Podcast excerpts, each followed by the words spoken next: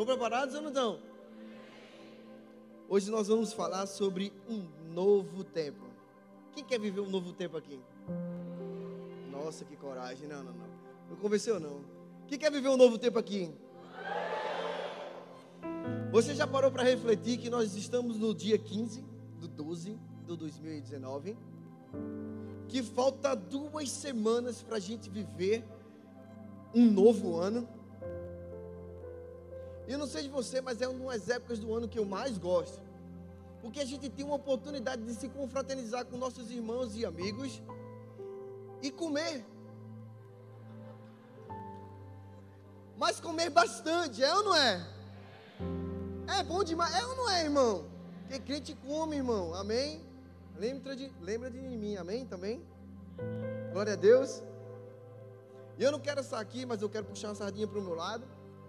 Você que é jovem de 18 a 99 anos, quero fazer um convite a você que assim que acabar o culto, a gente alugou uma casa com piscina. Vai ter música.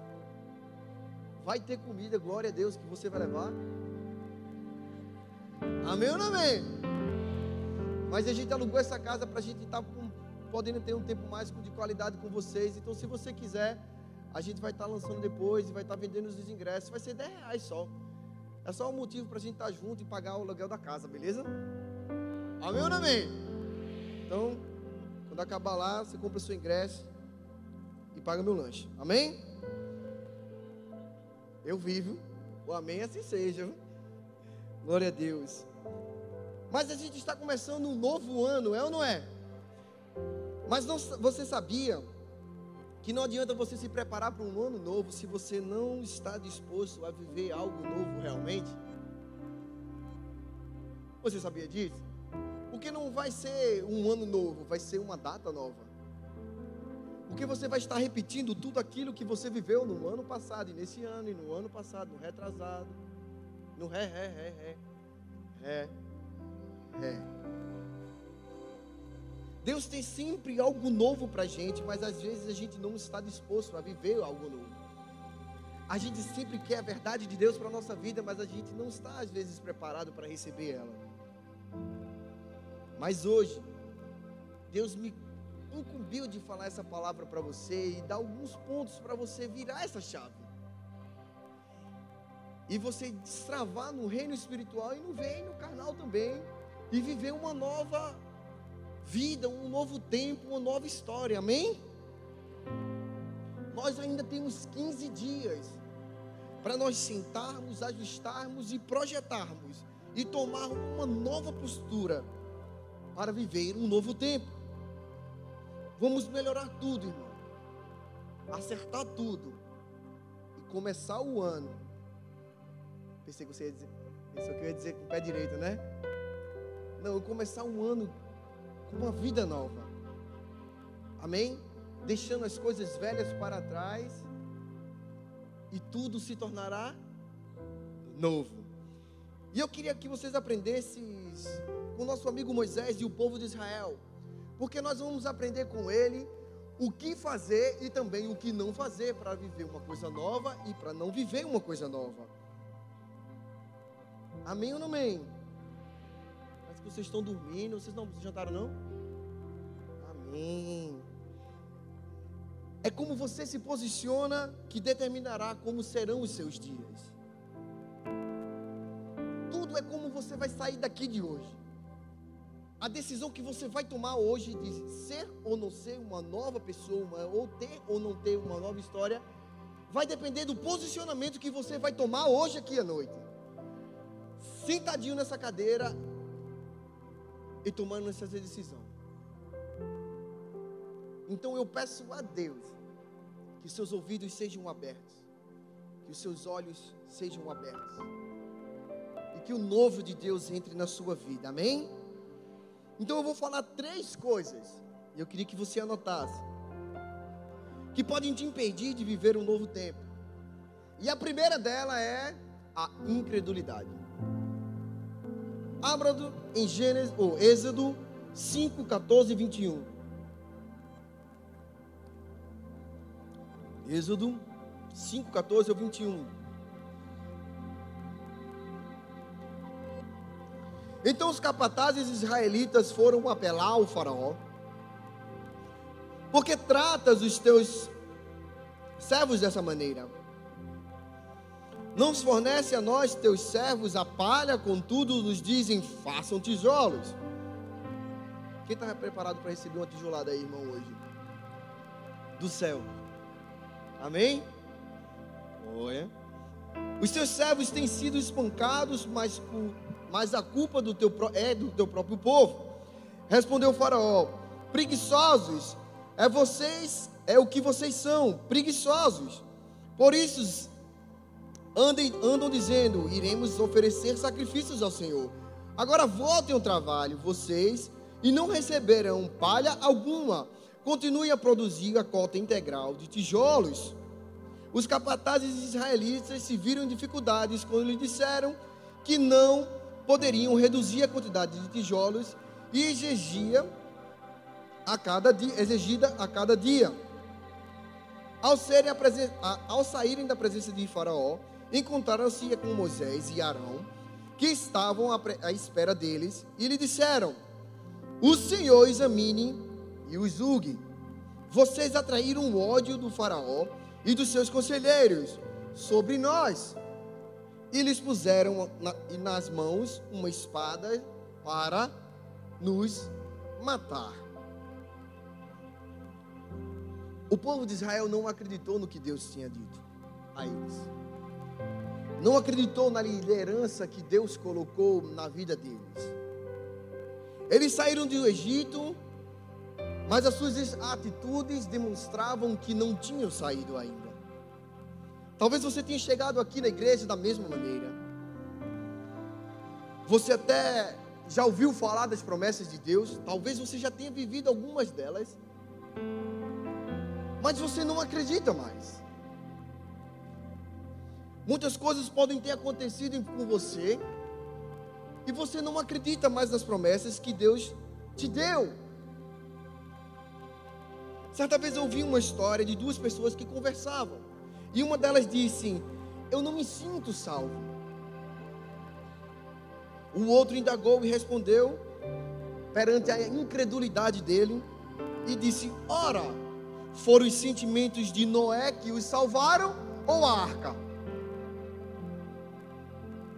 São os seus sentimentos ou a palavra e as promessas de Deus que vão te salvar. A gente, muitas vezes, por mais maduro na fé que nós somos, nos deixamos ser guiados pelos nossos sentimentos e não pelas promessas que Deus nos diz. E por conta da nossa incredulidade, nós perdemos a nossa fé. A fé precisa vir acompanhada de um posicionamento de alguém que acredita no que Deus falou. Porque a fé, a fé vem pelo o, o ouvir da palavra de Deus. Fé é muito mais do que a capacidade de mudar as circunstâncias. Ela também envolve a capacidade de suportar e de que enfrentamos até que as circunstâncias mudem. A gente precisa acreditar. Ora, a gente não é brasileiro e não desiste nunca. É ou não é? A gente precisa acreditar em tudo.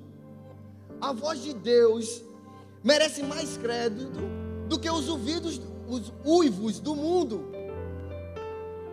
Merece ou não merece? Nós precisamos dar mais crédito no que Deus fala do que nos uivozinhos, lá naquela chiadeira que o mundo dá para nós.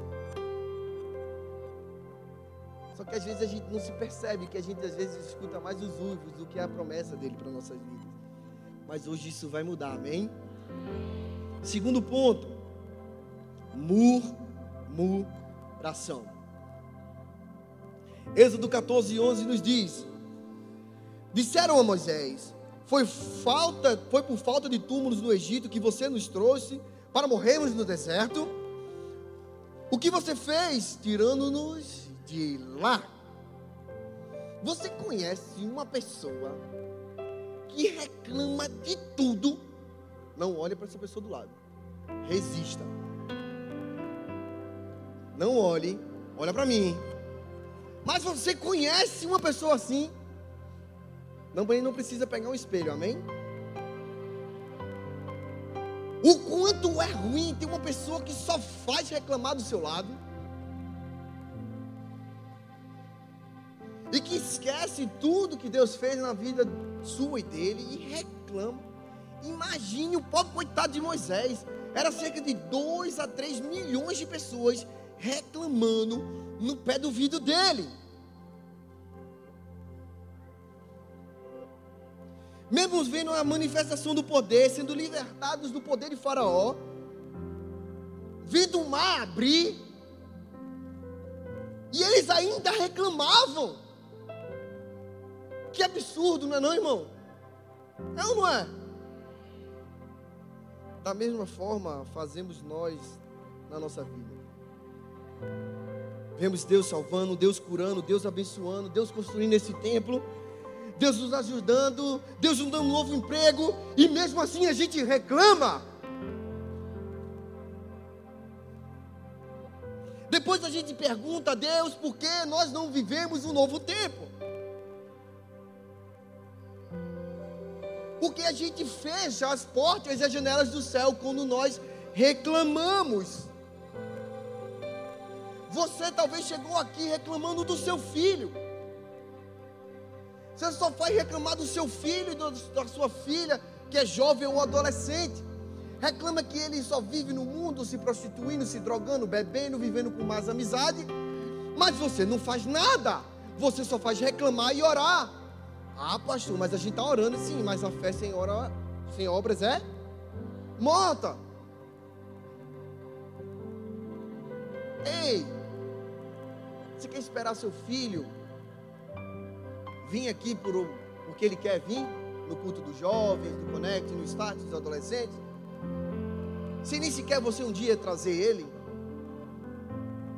Sério? Deixa eu dizer a você, o mundo está todo dia lá, ó. Batendo na porta dele, chamando ele, convidando ele e levando. E quando ele não vai, vai lá na porta e leva ele. Leva ou não leva? Os amiguinhos vai buscar ou não vai para a balada? E o você, que é pai e mãe, por que não pega no braço e vem aqui para o culto dos jovens, trazendo ele até ele ficar? E nos adolescentes? Por que você não faz a mesma coisa, irmão? Vamos parar de murmurar e vamos, vamos agir, igreja. Lembro da minha mãe quando às vezes a gente estava chovendo, aí eu falava, mano, não vou para a igreja não porque está chovendo. Eu digo, ei, esse para mim você é de açúcar para você ir para a igreja porque está chovendo. Aí a gente dava desculpa do calor, irmão. Porque a gente é adolescente, é jovem, a gente é o rei da desculpa, é ou não é?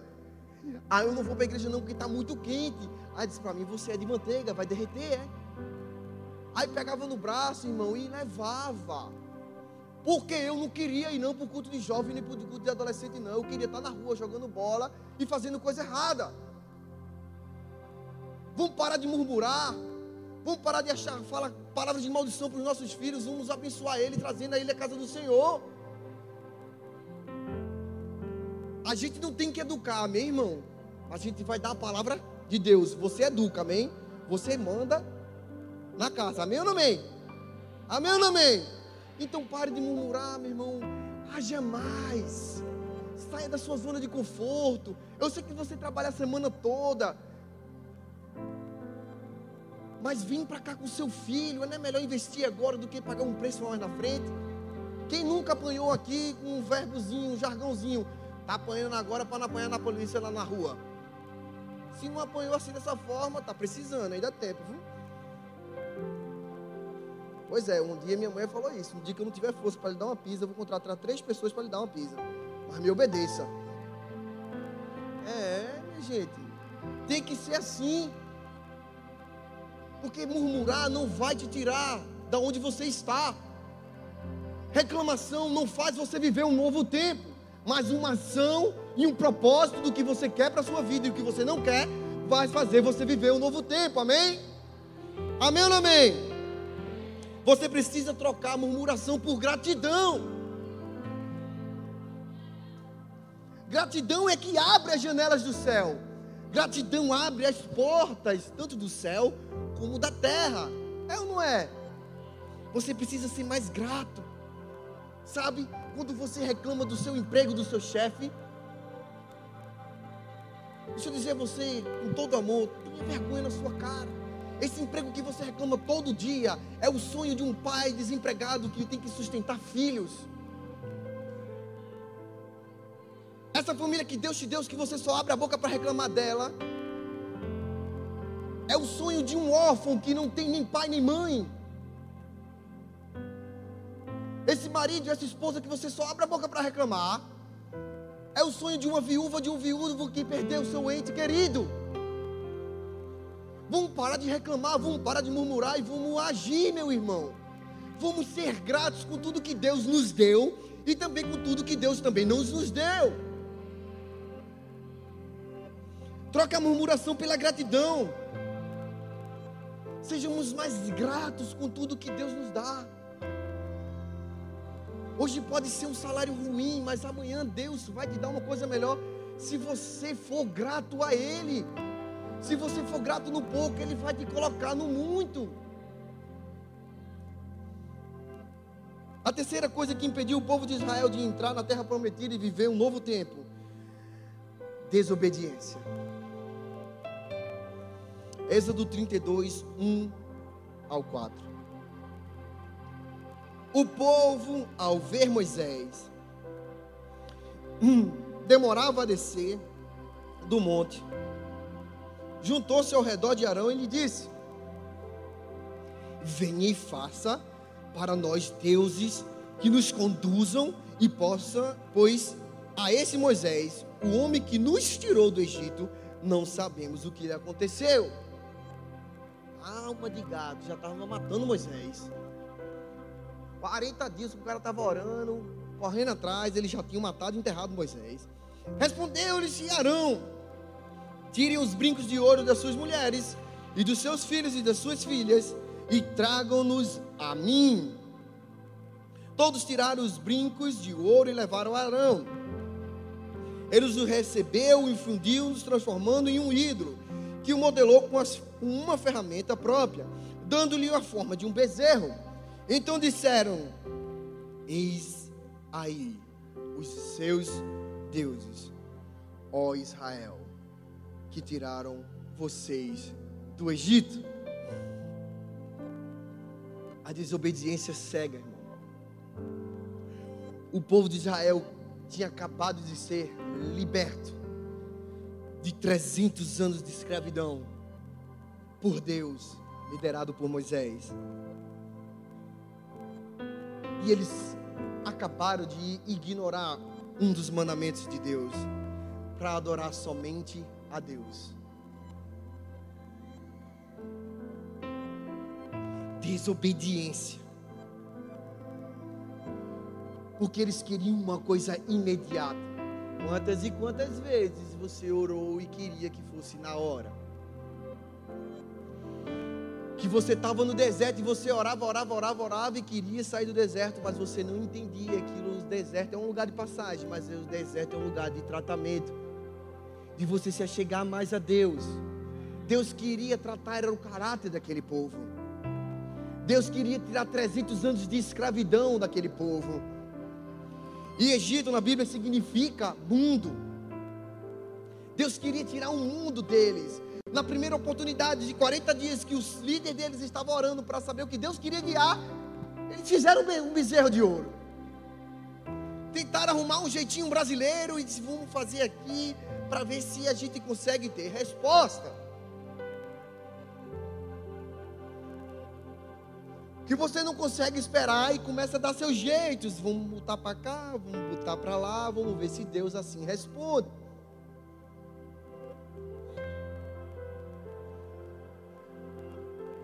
Eu queria fazer uma pergunta a vocês: o que aconteceria se realmente o povo de Israel tivesse obedecido e ouvido a voz do seu líder? Seria tudo diferente ou não seria? não tinha que ter passado pelos 40 anos, não, dando rolê no deserto, não. Que ninguém quer dar um rolê de 50 graus, não, velho, durante 40 anos, não. Tá ruim, não tá quente, não tá. E tá dando 30 e pouco, irmão. Imagine 50. 40 anos, sol na muleira.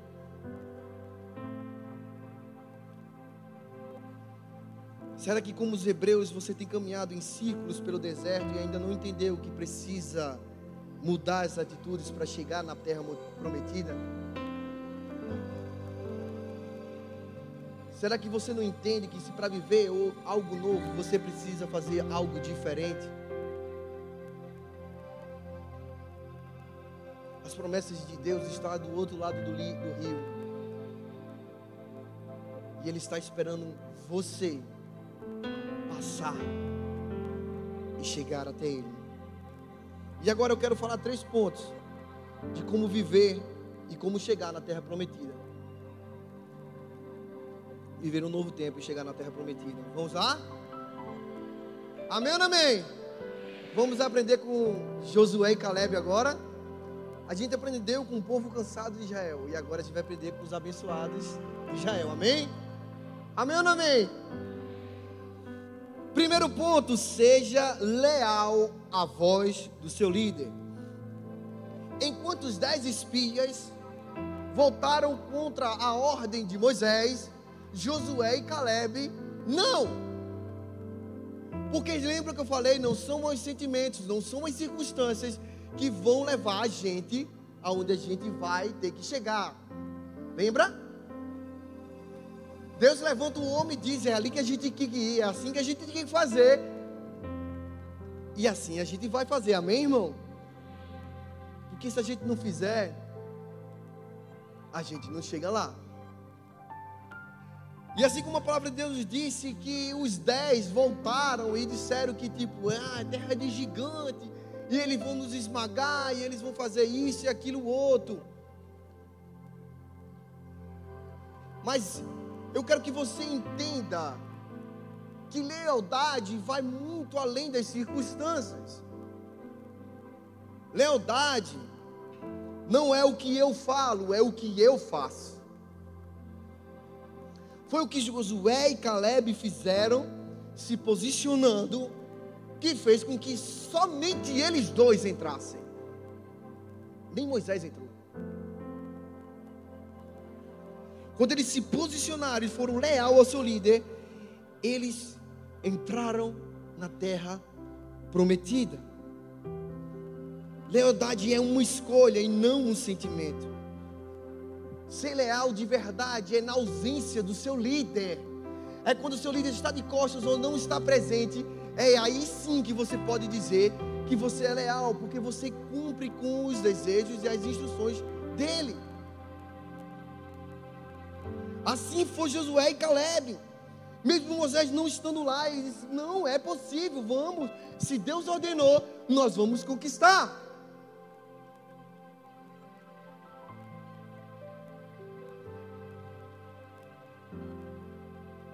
Não são os seus sentimentos, não é o medo que você tem que deixar ganhar de você. Até quando você vai deixar que o medo roube todos os seus sonhos? Até quando o medo vai deixar de você viver toda a plenitude de Deus aqui com você na terra? Seja obediente, seja fiel, seja leal a Deus, e Deus vai te honrar. É uma promessa dele. Segundo ponto, tenha o foco certo. Josué e Caleb tiveram, se tivessem dado ouvido aos espias, eles não tinham entrado na terra prometida. Talvez você tenha chegado aqui E pode até me dizer que, tipo, eu tenho um foco, pastor, eu sei o que eu quero e tal.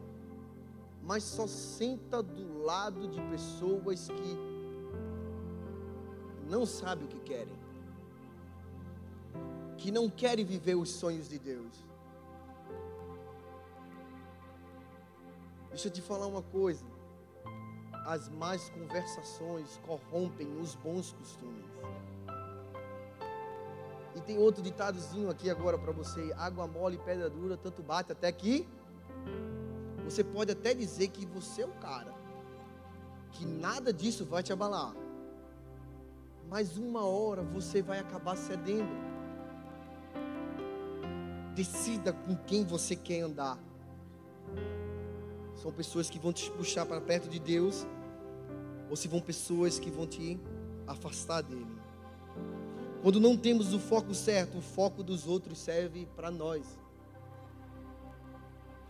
Maturidade não é diferenciar o bom do ruim, é ver o bom em tudo que parece ruim.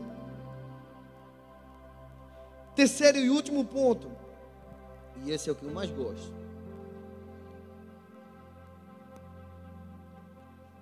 Execute a missão. Sabe, Deus tem o poder de fazer todas as coisas. Mas Ele não interfere no livre-arbítrio. O pai do filho pródigo não impediu dele ir embora. Mas estava de braços abertos quando ele decidiu voltar. Deus poderia ter pego todo aquele povo e na mesma hora ter colocado na terra prometida. Mas Ele não interfere no seu livre-arbítrio. Ele quer que você cumpra a sua missão, sim. Mas se você não quiser cumprir, Ele não vai interferir. Ele só vai levantar outra pessoa e colocar no seu lugar, porque a gente não é insubstituível. Só quem não é insubstituível é o Espírito Santo de Deus. Amém? Então deixa eu dizer a você, não é que você não seja uma melhor pessoa, mas se você não fizer o que Deus chamou para você fazer, Ele vai levantar alguém para fazer no seu lugar. E eu não quero que isso aconteça. Sabe por que eu, eu, eu pego no microfone? Porque eu não quero que outra pessoa pegue no meu lugar. Não é porque eu sou mesquinho, não. É porque eu entendi que se eu não fizer isso, alguém vai fazer no meu lugar. Mas esse alguém talvez não alcance quem eu possa ter alcançado. Deus sabe, você sabe que talvez eu nunca alcance a família sua. Mas você pode fazer isso. Deus sabe, e você também sabe que aqueles são pessoas do seu trabalho só você pode alcançar eles para Jesus, mas eu não posso, é você que Deus quer usar. Você precisa executar essa missão. Para de viver esse cristianismo de faculdade. É que você chega na sala de aula, escuta o professor falar e dá uma lição maravilhosa e depois vai para casa. Ei, toda faculdade tem sua prova. Mas eu amo o ensino técnico.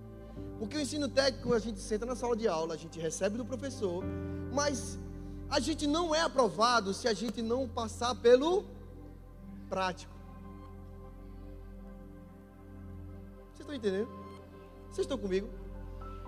Então, meu irmão, bem-vindo ao ensino técnico do amor. Você hoje está recebendo, e amanhã você vai executar a sua missão. Amém ou amém? Não. Não é amanhã não. É hoje que você vai ligar para pedir perdão. É, sabia? Eu sei que você tem razão, mas você quer subir para o céu com razão e aquela pessoa ir para o inferno porque você tinha razão? Não estou entendendo. Não é melhor você subir sem razão para o céu e levar outra pessoa? Vocês estão entendendo o que eu estou falando? Quem é o maduro aqui na história? Hein? Vamos sacar fora esse orgulho, essa vergonha, timidez. Vamos parar de murmurar, igreja, e viver um novo tempo. Entenda, se você não faz nada, já é um empecilho. Se você vir para cá para a igreja e só fica esquentando o banco, você é um empecilho. Você não está aqui para vir ouvir a palavra e simplesmente voltar para casa e não mudar a sua vida, porque isso não é evangelho. Evangelho é conversão, é transformação, é mudança de vida e de caráter. Evangelho é sobre confronto, não sobre conforto. Evangelho te encosta na parede e te mostra que você não vale nada, mas que Cristo te ama de uma forma como ninguém nesse mundo. E te faz sentir especial, menos você sendo a pior criatura dessa face da terra.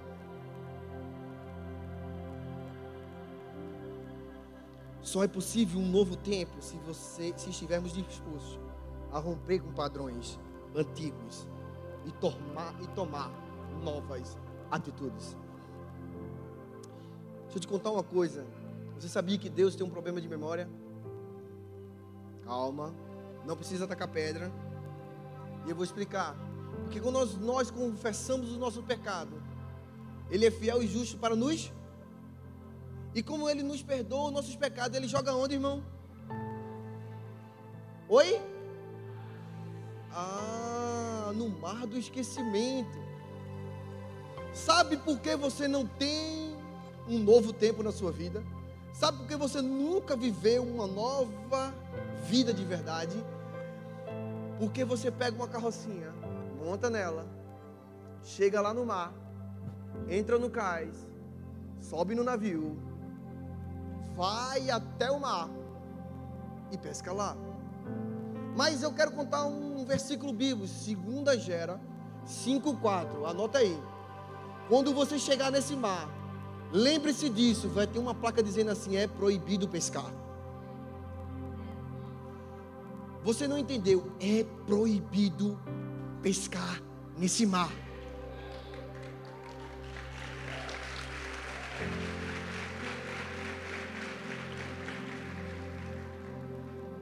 Você tem que entender que esse círculo de deserto vicioso só se repete porque você sempre volta para onde você veio. Você pede perdão, confessa seu pecado, mas volta para lá e pesca de novo. E depois reclama para Deus que nada na sua vida acontece. Nada, novo acontece. Deus tem uma nova história para mim e para você.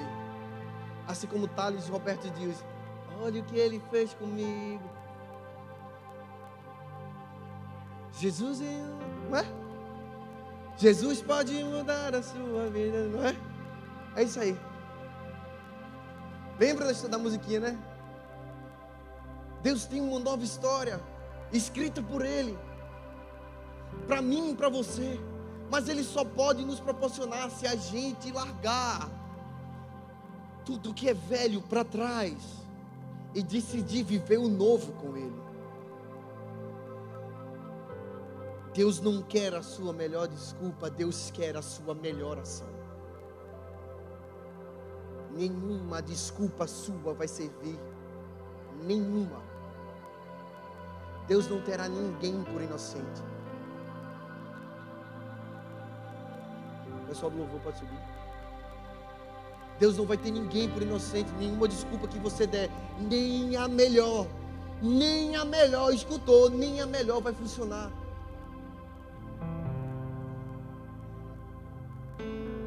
Precisamos tomar uma posição hoje aqui. Talvez você tenha chegado aqui nessa noite dessa maneira, se identificou com a história do povo de Israel e há muito tempo você não consegue romper, não consegue viver plenamente a vida de Deus. Mas eu quero te dizer que você foi chamado para viver uma nova vida, uma vida abundante com Deus. Jesus tem o melhor para você no ano de 2020, mas pode começar hoje. Você precisa ser obediente, ter foco, executar bem a sua missão.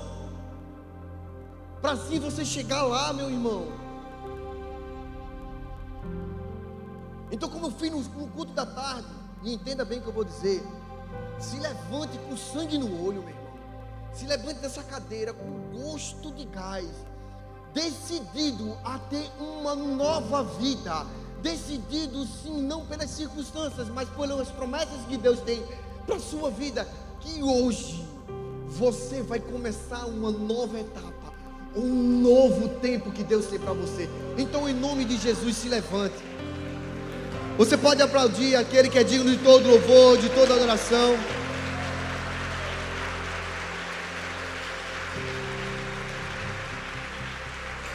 E eu quero que você adore ao Senhor. Mas essa, essa canção, eu quero que você cante consciente. Na hora que ele começar a louvar e você começar a cantar, Porque você às vezes adora a Deus só com a sua boca, mas não com as suas ações. Mas isso vai mudar hoje, amém?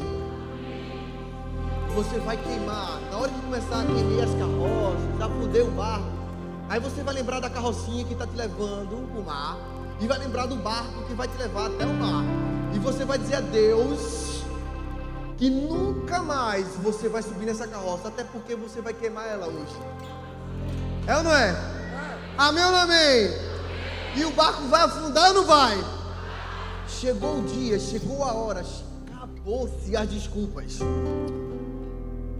Você vai tomar uma decisão, como um homem e uma mulher de Deus, de ter uma nova vida com Cristo Jesus. E não é amanhã, não é hoje, é agora, porque o tempo é agora, amém?